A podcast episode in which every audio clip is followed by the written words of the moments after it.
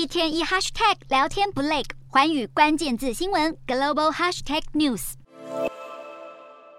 美方一再滥用国家安全借口，干扰国际贸易正常开展，受到国际社会普遍反对。不用国际社会，光是中国就高举反对大旗，因为美国祭出一系列晶片出口管制措施，以冲击中国半导体产业发展，后续效应接连浮现。美国财经媒体 CNBC 斗大标题写着：“晶片制造商从中国转移，印度和越南可能受益。”这可不是空穴来风，而且早有迹象。撒下一百亿美元奖励投资晶片产业的印度，迎来富士康在古查拉迪省投资价值一点一八七亿美元的半导体项目。至于南韩的三星，也逐渐撤离中国，前往越南扩大设厂，砸下三十三亿美元，相当于一千零一十七亿台币。目标是二零二三年在当地量产晶片。之所以这些国家备受青睐，CNBC 分析，因为这两个国家抱持中立立场，当着手大笔投资时，会倾向于远离风险；当不确定性越大，公司就会往稳定的地方跑，以免扫到台风尾。而危机四伏的中国，现在也要自立自强。